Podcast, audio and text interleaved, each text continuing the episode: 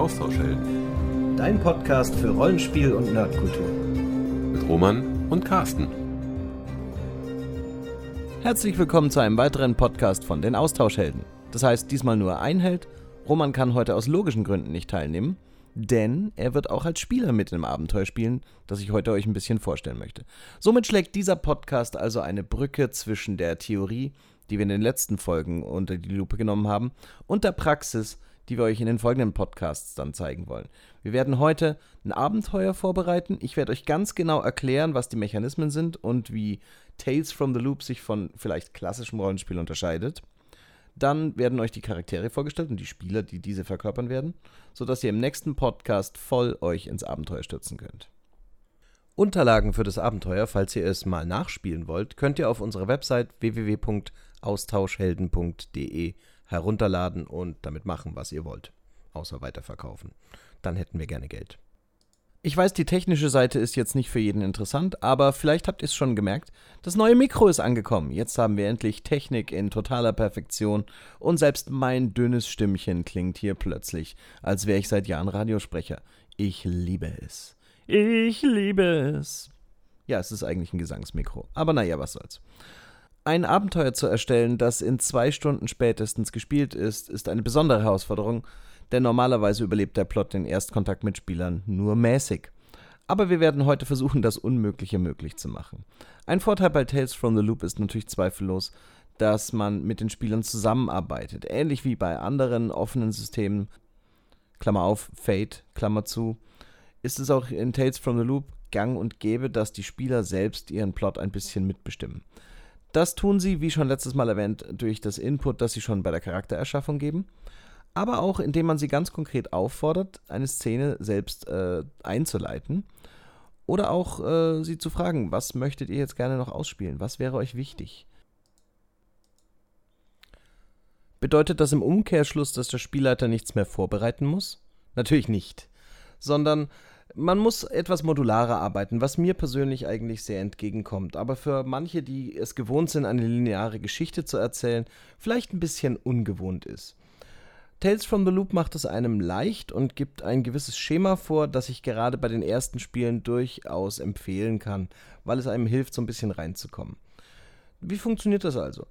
Äh, die erste Situation, die da im Tales from the Loop gespielt werden könnte, ist eine Alltagssituation. Und das ist gut, denn die Charaktere sollen geerdet sein. Sie sollen nicht das Gefühl haben, dass sie in einer Welt leben, in der wirklich die ganze Zeit sozusagen magisches, übersinnliches, zauberhaftes und maschinell abstruses passiert, sondern sie sollen erstmal merken, ich bin in einer Welt in den 80er Jahren, wo immer noch der Rasen gemäht werden soll, wo immer noch die Hausaufgaben erledigt sein müssen, wo die Eltern stänkern, das Zimmer unaufgeräumt ist, der Bruder und die Schwester nerven und der Nachbar immer argwöhnisch über den Zaun linst, ob man schon wieder irgendeinen Unsinn treibt.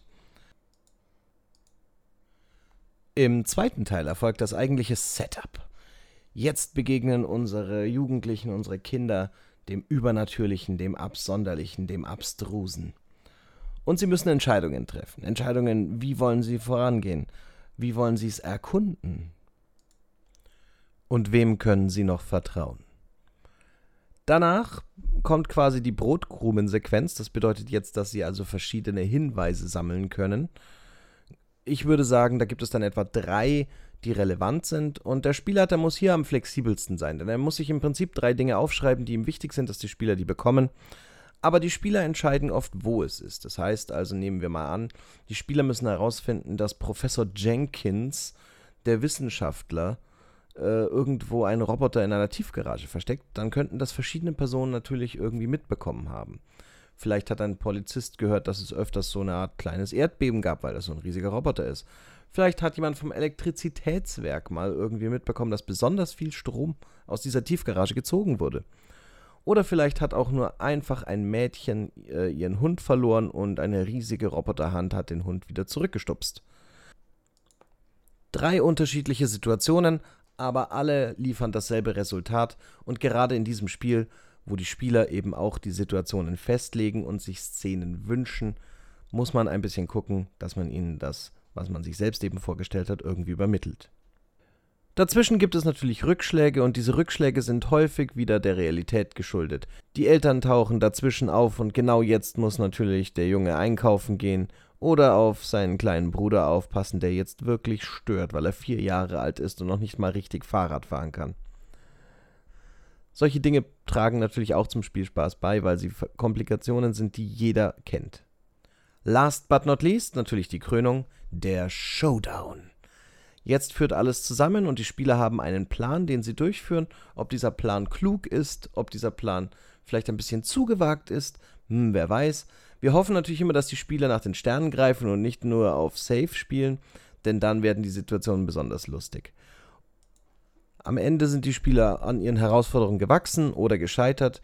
In jedem Fall führt die letzte Situation sozusagen als roter Faden oder beziehungsweise als Klammer wieder zurück zum Ursprung. Nämlich ein ganz normales Kind in einer ganz normalen Welt, wo es zu Hause erklären muss, warum es so lange weg war, warum die Hausaufgaben noch nicht gemacht sind und warum es schon wieder nicht abgespült hat. Die Realität hat unsere Jugendlichen wieder.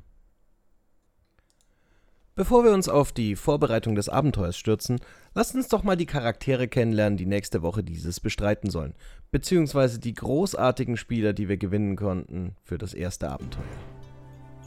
Hallo, ich bin die Tanja und ich spiele gern Tales from the Loop.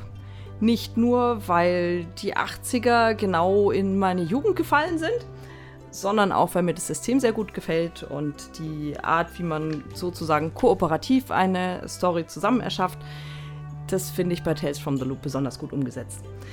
Ähm, in dem Spiel spiele ich äh, Kim, zwölf Jahre alt, äh, ein Computergeek und so ein bisschen, äh, naja, wie, wie man sich einen Computergeek so vorstellt, in weiblich, also nicht wahnsinnig sozial stark. Ich sage einfach mal, was ich mir ausgedacht habe. Also wie gesagt, Kim ist zwölf Jahre alt, das heißt, sie hat gleich mal drei Glückspunkte. Das hilft im Spiel schon mal immens ähm, und auch sehr hilfreich ist, weil man mit zwölf Jahren noch nicht ganz so hohe Werte hat. Genau, aber insgesamt ist es alles schön ausgeglichen. Ihr Antrieb ist ganz klassisch. Ich will jede Maschine knacken. Ich will besser sein als die Maschine, weil ich bin als Mensch immer noch die überlegene Intelligenz. Ein Twist, der diesen Charakter etwas abrundet, ist, äh, dass sie sich ihrer eigenen sexuellen Identität noch nicht so ganz sicher ist und das Gefühl hat, sie könnte eher was mit Mädchen anfangen als mit Jungs. Ist auch so ein bisschen unglücklich verknallt in ein Mädchen, kann das aber noch nicht so wirklich sich selber eingestehen und erst recht nicht ihrem konservativen, sehr gläubigen Elternhaus. Das gibt immer mal wieder schöne Spielmomente. Ähm, genau, wenn ihre Mutter sich wieder mal furchtbar freut, dass sie endlich mal einen Jungen kennengelernt hat Wobei es mit zwölf ja schon noch ein bisschen früh ist, aber im Rollenspiel kann man es ja machen. Und am liebsten sind ihr natürlich die Jungs, die auch so geekig sind und eigentlich gar nichts mit Mädchen am Hut haben. Der Stolz, da hatte ich ein bisschen zu knabbern dran und da ist mir nicht so rechtes eingefallen, aber so ein Geek ist ja auch immer so ein bisschen kopflastig und deswegen ist das, ich bin schlauer als die ganzen angepassten Deppen, die nur auf Sport und Aussehen stehen.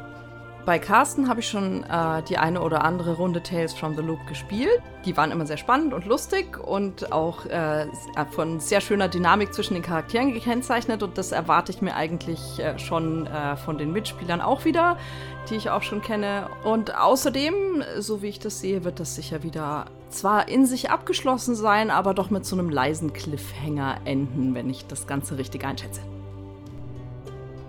Hallo, ich bin der Leo und ich spiele heute den Speedy.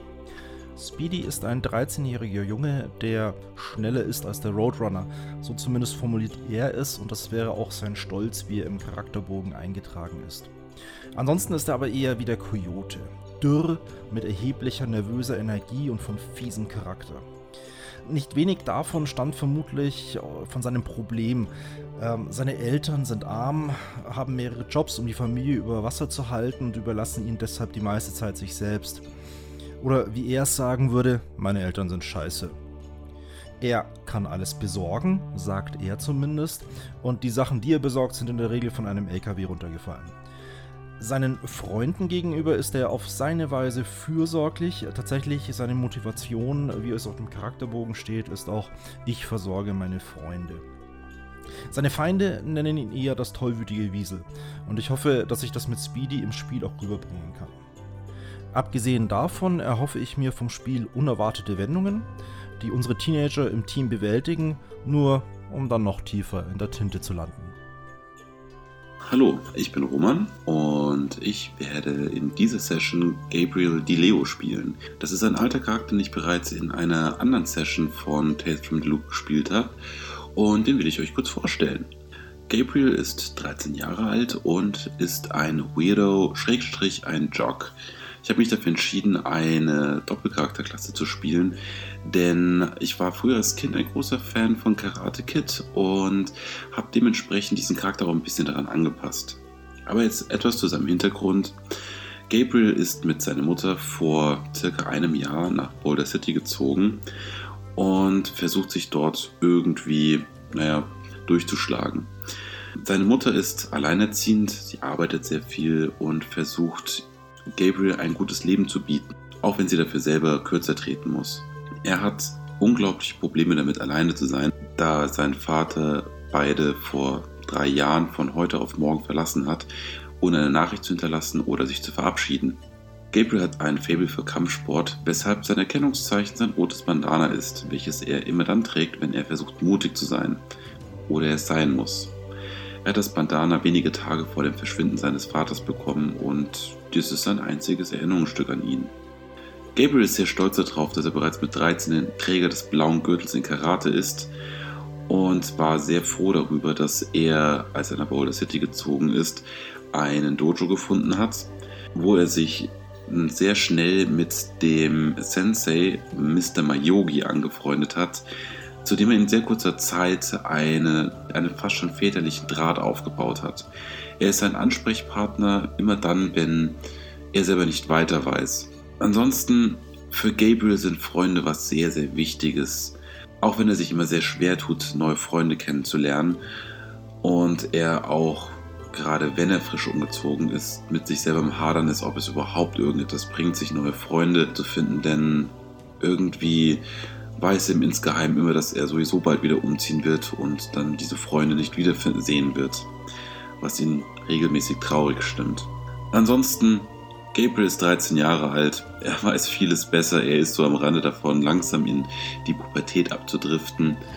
Auch wenn er vielleicht noch nicht wirklich Interesse am anderen Geschlecht hat, so ist er zumindest rebellisch und auf dem besten Weg dazu, ein ziemlicher Hitzkopf und Sturkopf zu werden. Gabriel sein Lieblingslied ist übrigens Africa von Toto, denn seine, sein insgeheimer Traum ist, irgendwann mal nach Afrika zu kommen, um dort einfach mal das Land zu erleben, die Leute kennenzulernen und einfach Abenteuer in der Savanne zu erleben. Ja, das ist Gabriel. Ich hoffe, der Charakter gefällt euch. Und zumindest ich habe bisher in der letzten Session schon sehr viel Spaß gehabt. Und ich bin gespannt, was uns heute der Carsten präsentiert. Und damit kommen wir also zur eigentlichen Planung des Abenteuers. Obacht, Spoiler Alert. Wer sich nächste Woche lieber überraschen lassen möchte, wie das Abenteuer verläuft, sollte jetzt nicht weiterhören. Denn natürlich werde ich die Struktur und auch die Twists des Abenteuers jetzt genau erklären. Diese Sektion ist vor allem für Spielleiter gedacht, die das Abenteuer nachspielen möchten und vielleicht mit ihrer Gruppe auch mal den Loop erleben wollen. Teil 1. Die Alltagssituation. Ich muss gleich am Anfang gestehen, ich werde die wahrscheinlich in der nächsten Podcast-Folge nicht ausspielen, weil ich damit ein bisschen Zeit spare. Ich will auch nicht, dass der Podcast zu lange wird. Aber in Tales from the Loop ist es normal, dass man am Anfang eine Alltagssituation ausspielt. Damit gibt man den Figuren die Möglichkeit, sich ein bisschen zu entwickeln. Äh, und man muss auch den Alltag so richtig zeigen, damit das übernatürlich überhaupt fruchten kann. Die Situation, die ich mir diesmal ausgedacht habe, ist, dass die Kinder die letzten Minuten ausspielen am Morgen, bevor sie zur Highschool gehen. Das heißt also, dass sie ihr Frühstück zusammenpacken und erzählen, wie ist es so? Sind sie welche, die ganz hektisch arbeiten? Sind sie die Typen, die verschlafen und von den Eltern rausgeschmissen werden? Sind die Eltern überhaupt noch da oder sind beide berufstätig? Alleinerziehende Mutter. All das können sie darstellen und dort kann man eben je nachdem, wie man möchte, von allen Figuren eine kurze Situation spielen oder man kann auffordern, dass nur diejenigen, die möchten, gerade eine Szene etablieren und kann hier schon mal ein bisschen zeigen, wie die Figuren so ticken. Das ist gerade, wenn sie zum ersten Mal miteinander spielen, sehr wichtig und sollte nicht vergessen werden. Dann Teil 2. Die Einführung des Hauptthemas. In unserem Fall möchte ich etablieren, dass unsere Kinder alle Teil eines Videoclubs sind. Das heißt also, sie treffen sich nachmittags nach ihrem Hauptunterricht und drehen Videofilme mit einer klobigen VHS-Kamera. Das ist wichtig, weil diese Videokamera später eine Rolle spielen wird, genauso wie der Raum, den sie haben. Dafür habe ich eine Figur erschaffen, Mr. Wendell, der Mentor und Betreuungslehrer für diese Filmgruppe. Wenn die Spieler es nicht verlangen, wird er gar nicht in Erscheinung treten, denn die große Regel lautet ja immer, die Erwachsenen haben keine Zeit oder sind nicht erreichbar oder glauben ihnen nichts. Und auch das soll bei Mr. Wendell zutreffen, denn er wäre natürlich eigentlich so die Go-To-Figur für die Jugendlichen, wenn sie in irgendwelche Schwierigkeiten geraten. Aber wir wollen ja, dass sie ihre Schwierigkeiten selbst lösen und daher werden wir ihn gar nicht erst groß ins Spiel reinnehmen. Aber natürlich muss man bei Tales from the Loop immer ein bisschen flexibel sein, also sollten die Spieler sagen, wir wollen mit Mr. Wendell eine Szene spielen, kann ich ihn jederzeit nochmal mit reinnehmen. Mr. Wendell ist Physiklehrer, Hobbyfotograf und deswegen ist es ein natürlicher Fit, dass er mit Technik und dem Film irgendwie versucht, da so eine Gruppe aufzustellen an der Schule. Ich stelle mir vor als einen Typen, der wahrscheinlich eine Brille mit dicken Gläsern trägt und so Korthosen, sowas in dunkelgrün. Und wahrscheinlich so eine herrliche Jacke mit Lederflicken an den Ärmeln. Warum auch immer diese Lederflicken da waren in den 80ern. Naja. Um die Fantasie der Spieler richtig anzuregen, wird meine erste Frage lauten, was für ein Filmprojekt habt ihr gerade in der Gruppe? Oder vielleicht stelle ich es auch allgemeiner, sowas in der Art wie, Warum trefft ihr euch derzeit in der Filmgruppe? Das soll sie aktivieren und soll dafür sorgen, dass sie sich so richtig freuen, jetzt zusammen einen Film zu drehen. Denn diese Freude werden wir ihnen dann ganz schnell versalzen, indem wir sie mit ihrer Feindesgruppe, dem Cosinus Club, zusammenbringen. Dieser kleine Mathe-Club voller lustiger Klischee-Nerds, wie wir sie aus den 80er Jahren und aus den Filmen kennen, wird ihnen natürlich ordentlich Probleme bereiten und die müssen sie lösen. Wir stellen uns vor, dass es Figuren sind, wie wir sie schon in unserem kleinen Flavor-Hörspiel vorgestellt haben. Und der zweite Reiz aus der Situation besteht darin, dass die Spieler ja selber so ein bisschen nerdig sind. Das heißt, sie müssen sich tatsächlich überlegen, wollen wir die anderen jetzt äh, mobben, um unsere Ziele zu erreichen? Oder stellen wir uns damit eigentlich auf die Ebene der Leute, die uns normalerweise das Leben schwer machen? Weil die gibt's ja auch. Also da äh, hoffe ich mir natürlich ein ziemlich spannendes Spiel und interessante Interaktion zwischen den Spielern. Bitte gestattet mir die Cosinus Crew ein bisschen besser vorzustellen. Da wäre Tyler Dennings. Er ist der unbestrittene Anführer der Cosinus Crew und man merkt ihm deutlich an, dass es ihm Freude macht, die anderen herumzukommandieren. Er sagt, wo es lang geht, er hat die Pläne und er schreibt die Mathehausaufgaben ab. Das würde er natürlich nie zugeben. Jim Thorndike III., welcher natürlich das Geld stellt für diese Gruppe. Und ehrlich gesagt auch so ziemlich der einzige Grund ist, warum die anderen ihn zulassen, denn intellektuell ist er definitiv nicht auf ihrer Wellenlänge. Da haben wir Data, eigentlich Steven Johnson, der aber sich für den weltgrößten Star Trek-Fan hält und des Öfteren an Halloween auffällt durch sein merkwürdiges Kostüm aus einem gelb-schwarzen Pyjama und merkwürdiger Farbe im Gesicht. Und natürlich Viktor Koslowski der klassische Lehrerliebling. Ich stelle ihn mir vor als so einen kleinen, schmächtigen, der aussieht, als wäre er irgendwie so zehn Jahre alt, obwohl er vielleicht schon 14 ist. So einer, der mit so einem kleinen Asthmagerät rumläuft. Ich halte ihn für den schlausten von der ganzen Gruppe, aber er hat ein großes Problem mit dem Selbstbewusstsein. Und deswegen hat Tyler Dennings es immer geschafft, ihn klein zu halten. Irgendwann trifft er vielleicht mal einen Menschen, der ihn ein bisschen aufbaut. Und dann könnten sich Dinge ändern. Doch zurück zum Film. Egal welches Thema Sie wählen, wir werden versuchen, irgendwie da ein bisschen Begeisterung aufzubauen. Idealerweise nehmen Sie einen Horrorfilm, weil dann wäre es leicht, zum eigentlichen Mysterium überzuleiten. Aber es könnte auch alles Mögliche sein, wie eine Komödie. Vielleicht wollen Sie sowas wie Breakfast Club machen. All das wäre in Ordnung. Wichtig dabei ist nur, dass sie früher oder später natürlich ihr Equipment checken wollen und dazu in ihr Zimmer gehen. Und dort werden sie feststellen, dass die Cosinus Crew bereits da ist. Und Victor, der Liebling des Direktors, hat selbstverständlich eine Erlaubnis dort zu sein. Wir bauen also einen ordentlichen Konflikt auf Und der Aufhänger wird sein, dass die Cosinus Crew sie herausfordert, zum alten Parsons rauszugehen. Der alte Parsons hat eine Farm am Rande von der Stadt Boulder City. Und diese Farm ist berüchtigt. Wir werden ein paar Geschichten uns dafür ausdenken. Das könnte sein, dass die Kinder vielleicht schon dort waren oder dass sie gehört haben, dass der alte Parsons dort irgendwelche schrecklichen Dinge tut. Kinder vertreiben, dass er vielleicht irgendwie schon einen Hund hat, der Kinder gebissen hat. Ja, nein, nein, lasst uns, lasst uns einen Roboterhund daraus machen, weil das passt einfach besser in die Welt von Tales from the Loop. Es wird ein Roboterhund. Und die Crew hat etwas gesehen. Die Crew hat einen Videobeweis, sagen wir. Und dort kann man sehen, dass es in der Scheune irgendwie gespenstisch grün leuchtet. Um diesen Videobeweis anzuschauen, brauchen sie aber eine Kamera zum Abspielen. Und da hatte Tyler Dennings eben diese schlaue Idee, dass sie einfach den Videoraum von unseren Spielern akquirieren.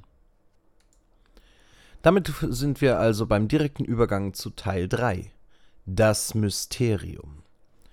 Jetzt kommt es darauf an, was die Spieler machen. Zum Beispiel könnten sie die Cosinus Crew einfach rauswerfen. In dem Fall finden sie das Tape in der Videokamera und können es anschauen. Oder sie finden das Verhalten der Cosinus Crew sehr merkwürdig und beschließen sie zu verfolgen. Auch dann kommen sie zu dem Ort, den ich brauche. Ein weiteres denkbares Szenario ist, dass sie sich mit der Cosinus Crew so in die Wolle kriegen, dass wir so eine Art Wettbewerb daraus machen können, sozusagen eine Wette. Da brauchen wir einen guten hohen Einsatz, damit die Spieler motiviert sind, und dann kommen wir auch dahin, wo wir wollen. So oder so führt sie das Ganze zur Farm des alten Parsons. Auf unserer Website www.austauschhelden.de befindet sich äh, ein kleines JPEG, auf dem ihr meine Zeichnung zu der Parsons Farm anschauen könnt. Das hilft euch vielleicht ein bisschen besser, euch zu orientieren, falls ihr das Abenteuer nachspielen wollt. Die alte Parsons Farm ist weit außen, wo schon längst keine Häuser mehr weit und breit sind. Die Felder sind parzelliert und aufgeteilt, sodass er so einen richtigen Block hat. Rechts sind Felder, links sind Felder, es gibt einen kleinen Fluss nach hinten, der so eine natürliche Begrenzung macht. Und Parsons hat zwei verschiedene Dinge angepflanzt. Auf der einen Seite Mais, schön hoch, man kann also sich gut drin verstecken. Auf der anderen Seite Kartoffeln, die noch nicht sehr weit gewachsen sind. Man sieht bisher nur so ein bisschen was Grünes raussprießen. Was bedeutet, dass man auf der einen Seite sich gut tarnen kann, aber auf der anderen Seite sehr gut und sehr schnell rennen kann. Beides hat seine Vor- und Nachteile. Natürlich ist die Parsons Farm umzäunt und es gibt Stacheldraht und die Farm selber wirkt ein bisschen heruntergekommen, so dass die Spieler sich überlegen können, was da noch so ist. Um dem Ganzen noch ein bisschen mehr Tales from the Loop Charme zu verleihen, werden wir noch einen komischen Turm einsetzen. Der Turm hat eine recht untergeordnete Bedeutung für das ganze Event, denn er ist einfach nur mysteriös. Wenn die Spieler ihn näher untersuchen wollen, dann ist das sehr schön und wir können äh, dann spekulieren, was es sein könnte. Eine Antenne? So eine Art Scanner oder irgendwas anderes? Eine merkwürdige Energiequelle? Nur Dart weiß eigentlich wirklich, was dieser Turm macht und ich werde es den Spielern sicher nicht einfach vorbeten, sondern das müssten sie dann selbst ein bisschen erkunden. Ich frage mich aber, ob sie Zeit dazu haben werden. Denn hier jetzt der große Spoiler. Der alte Parsons ist bereits tot. Und seine Scheune wird genutzt von einem relativ zwielichtigen Kerl. Wir nennen ihn Bert Nicholson. Bert Nicholson hat vor 20 Jahren einen Gauss-Frachter vom Himmel geschossen. Der ist abgestürzt und äh, die Behörden konnten nie herausfinden, was aus ihm geworden ist, weil Bert Nicholson ihn vergraben hat. Und zwar genau auf dem Feld vom alten Parsons. Der gute Bert wurde kurz darauf leider verhaftet und wegen eines anderen Verbrechens in den Knast gebracht wo er längere Zeit seine Strafe absitzen musste. Es wurde nochmal verlängert, weil er im Gefängnis dann noch jemanden ein bisschen massakriert hat. Aber über kurz oder lang konnte Bert wieder raus. Das war vor etwa einem halben Jahr. Zu seinem Entsetzen musste er dann feststellen, dass der alte Parsons nicht nur sein Land äh, bebaut hat, sondern hatte ein wundervolles Fundament gegossen. Und zwar genau da, wo der Gaussfrachter eingebuddelt ist. Also was blieb Bert anderes übrig? Er brachte den alten Parson um die Ecke und sorgte dafür, dass keiner merkte, was er da so trieb. Dazu hat er einen Roboter installiert, der den alten Parsons imitiert und diesen vermaledeiten Hund umprogrammiert. Den hatte der Parson schon. Der war eigentlich harmlos, der hat nur Geräusche gemacht. Aber jetzt ist es ein waschechter Kampf- und Wachhund, der den Kindern ernsthaft zusetzen könnte.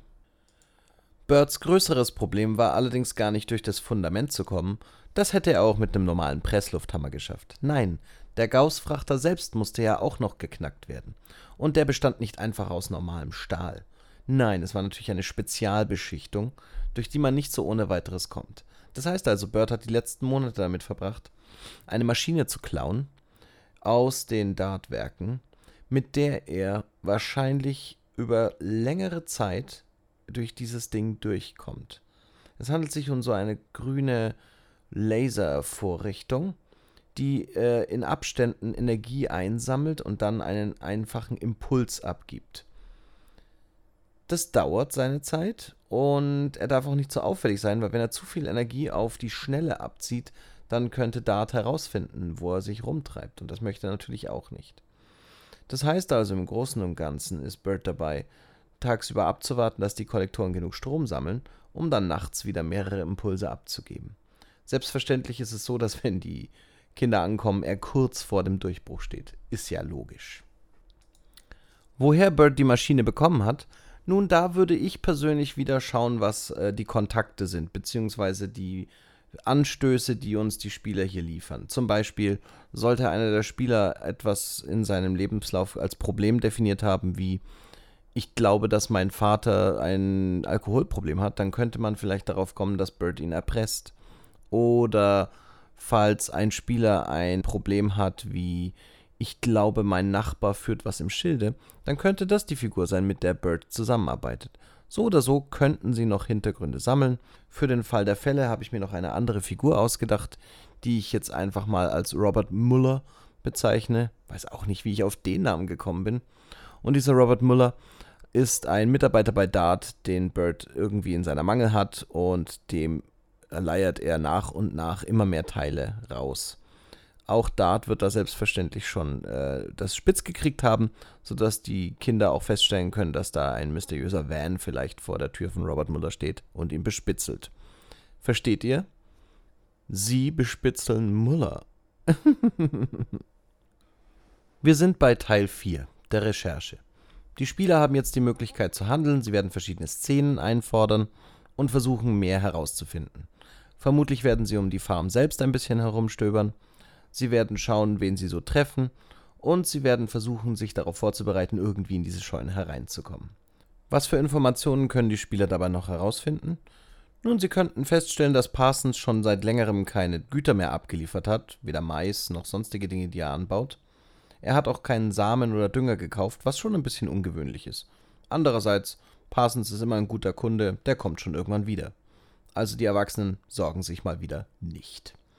Sie könnten zum Parsons Haus fahren, zu seiner eigentlichen Farm, und könnten feststellen, dass sich dort die Zeitungen stapeln, schon seit Wochen, dass alle Fenster verbarrikadiert sind und insgesamt die Farm irgendwie einen etwas verwahrlosten Eindruck macht. Nicht wirklich typisch für Parsons. Das alles könnte sie stutzig machen und sie könnten auf die Idee kommen, weiter zu stöbern. Sie könnten herausfinden, dass der Parson keine Verwandtschaft hat und dass aber trotzdem irgendjemand für ihn noch die Rechnungen zahlt.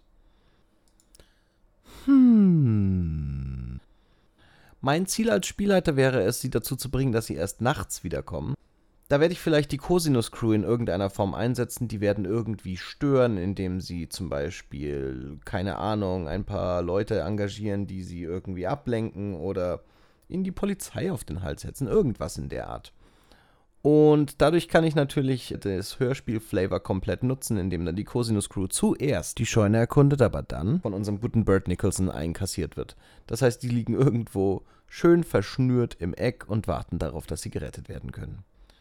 Und das bringt uns dann schließlich zu Teil 5, dem Showdown. Folgende Gefahren setzen wir unseren Kindern entgegen. Wenn sie frontal klingeln oder in irgendeiner Weise zum Fronttor hineingehen, werden sie sich natürlich mit dem Parsons Roboter auseinandersetzen müssen. Der leiert mehr oder weniger immer den gleichen Text ab, weil es ein wenig ausgereifter, eher minder bemittelter Roboter ist und der wird immer wieder dieselben Phrasen rauslassen, aber auch mal mit seiner Flinte in die Luft schießen. Das könnte die Kinder schon beeindrucken, zumindest beim ersten Mal. Dann gibt's noch den Roboter Hund. Der ist aber schon ein bisschen besser drauf, denn der patrouilliert tatsächlich um die Scheune herum und hat auch die feste Absicht, Leute, die äh, sich irgendwie ihm nähern, anzugreifen. Weiter hinten gibt es dann möglicherweise noch ein paar Möglichkeiten, dass man zumindest eine Warnung ausspricht. Da könnten Vögel sein, ein mechanischer Rabe oder so etwas, der ein Alarmsignal ausstößt. Und dann gibt es natürlich noch den Burt Nicholson selbst, der selbstverständlich zum dramatisch geeigneten Zeitpunkt auftaucht und stört. Die letzte Schwierigkeit aber natürlich ist noch der Strahl selbst. In der Scheune befindet sich eine große Apparatur, die immer wieder Energie ansammelt und dann einen dicken, fetten, grünen Laserstrahl in die Erde reinbohrt. Dort befindet sich also dann das Dach des Gauss-Frachters und das wird so langsam aber sicher geöffnet. Irgendwann geht der Strahl durch. Und was selbst Nicholson nicht ahnt, ist, dass dort unten tatsächlich Goldbarren sind im Wert von vielen, vielen Dollar. Aber nicht nur das, sondern auch Spinnen. Mechanische Spinnen, die dazu gedacht sind, jeden Störenfried abzuhalten. Und es ist davon auszugehen, dass diese Spinnen unseren Kindern zusetzen werden, möglicherweise auch Nicholson im entscheidenden Moment den Gar ausmachen. Denn bei Tales from the Loop muss man ein bisschen anders denken. Hier ist es nicht so, dass die Kinder irgendwie versuchen müssen, ihn zu bekämpfen. Im Sinne von, dass sie die Schrotflinte schnappen und ihn über den Haufen schießen. Nein, sie müssen irgendwie versuchen, das anders zu machen. Und falls das nicht funktioniert, falls sie nicht auf pfiffige Ideen kommen, dann sind noch die Spinnen da und können in jedem Fall dafür sorgen, dass Nicholson und aber auch die Kinder in ordentliche Schwierigkeiten geraten. Last but not least gibt es da natürlich noch den Nebenraum, in dem sie nicht nur die Leiche vom alten Parson finden, die schon anfängt ein bisschen zu modern. Nein, sie werden dort auch die Cosinus Crew finden, die natürlich mordsdankbar ist und gleichzeitig sehr peinlich berührt, dass sie ausgerechnet von ihnen befreit werden müssen. Und dadurch auch natürlich die Wette oder was auch immer an Streitigkeiten zwischen ihnen ist, äh, erstmal beilegen werden. Und damit hat eigentlich alles ein bisschen ein Happy End. Wenn man davon absieht, dass natürlich die Goldbarren bei den Erwachsenen bleiben werden und sämtliche Beteiligung durch die Kinder und alle ihre Errungenschaften in irgendeiner Weise natürlich unter den Tisch gekehrt werden, weil, hey, Kinder, ich meine, warum sollten Erwachsene jetzt anfangen, auf Kinder zu hören? Was wissen die schon? Das überlässt man doch lieber den Profis. Letzter Teil, der Schluss. Natürlich sollte das Spiel so enden, wie es begonnen hat, nämlich mit einer Alltagssituation. Auch hier kann man wieder überlegen, was man gerne anspielen möchte. Man kann das mit den Spielern gemeinsam machen oder kann ein paar Sachen einfach vordefinieren. Mögliche Themen hier wären zum Beispiel, wie reagieren die Eltern darauf, wenn die Kinder von der Polizei zurückgebracht werden? Klar, sie haben Verbrechen, naja, die Polizei wird nicht zugeben, dass sie ein Verbrechen mitgelöst haben, aber sie wird sie zumindest lobend erwähnen. Aber finden die Eltern das witzig? Ich meine, die Kinder waren höchstwahrscheinlich nachts draußen, ohne dass sie ihnen was gesagt haben. Werden sie jetzt alle eingesperrt? Müssen sie jetzt den Rasen mähen für die nächsten acht Wochen? Was wird genau passieren? Wie reagieren die einzelnen Eltern darauf? Und was für weitere Möglichkeiten ergeben sich daraus? Ich persönlich teasere natürlich auch ganz gern an. Äh, vielleicht gibt es ein weiteres Abenteuer, das sich daraus ergibt. Vielleicht möchte sich Dart nochmal mit den Kindern beschäftigen. Man weiß es nicht. Aber wenn eure Spieler daran Spaß hatten, dann solltet ihr ihnen vielleicht auch schon ein bisschen einen kleinen Fingerzeit geben, was als nächstes passieren kann, damit sie sich aufs nächste Abenteuer schon freuen können. Abschließend noch drei kleine Tipps, die euch helfen, vielleicht das Spiel ein bisschen besser und interessanter zu gestalten. Nummer 1. Wenn ihr in einer Sackgasse seid und gerade nicht weiter wisst, was als nächstes gemacht werden soll, besinnt euch immer auf das, was euch die Spieler schon angeboten haben. Schaut auf ihre Probleme, schaut auf ihren Anker und versucht da einfach etwas rauszugreifen. Möglicherweise ist das jetzt der richtige Zeitpunkt, dass genau da die Eltern über den Weg laufen oder dass man mal eine Szene schafft, wo sie sich wieder neue Informationen holen können.